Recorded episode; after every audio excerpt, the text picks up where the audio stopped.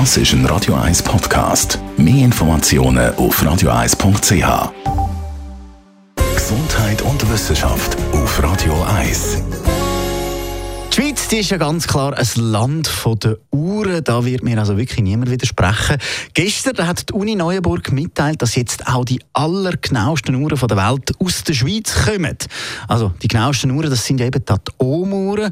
Und jetzt neu sind jetzt das die Cäsium-Uhren. Die laufen nämlich mit so einer Präzision, dass sie gerade mal alle sechs Millionen Jahre sich nur um eine Sekunde abweichen. Das Projekt zur Entwicklung von diesen genauen Uhren, das ist vor vier Jahren ins Leben gerufen worden und hat ein Budget von gut 3,5 Millionen gehabt. Und mitgeforscht haben eben neben der Uni Neuenburg also, und der Neuenburger Firma Oscillio Quartz auch der Telekommunikationsgigant Nokia und der Raum- und Luftfahrtspezialist Thales. Die neuen Laser, die jetzt in diesen Uhren verwendet werden, der wird aber dann nicht in einem normalen Handgelenkchronometer verbauen, sondern findet seinen Einsatz in dem Telekommunikationsnetzwerk, in Satellitennavigationssystem, wie zum Beispiel im europäischen GPS, also der Ersatz, den wir selber haben, das Galileo-System.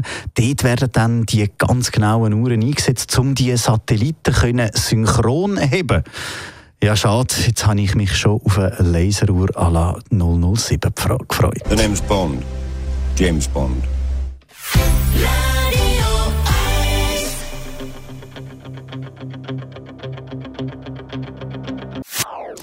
Das ist ein Radio 1 Podcast. Mehr Informationen auf radio1.ch.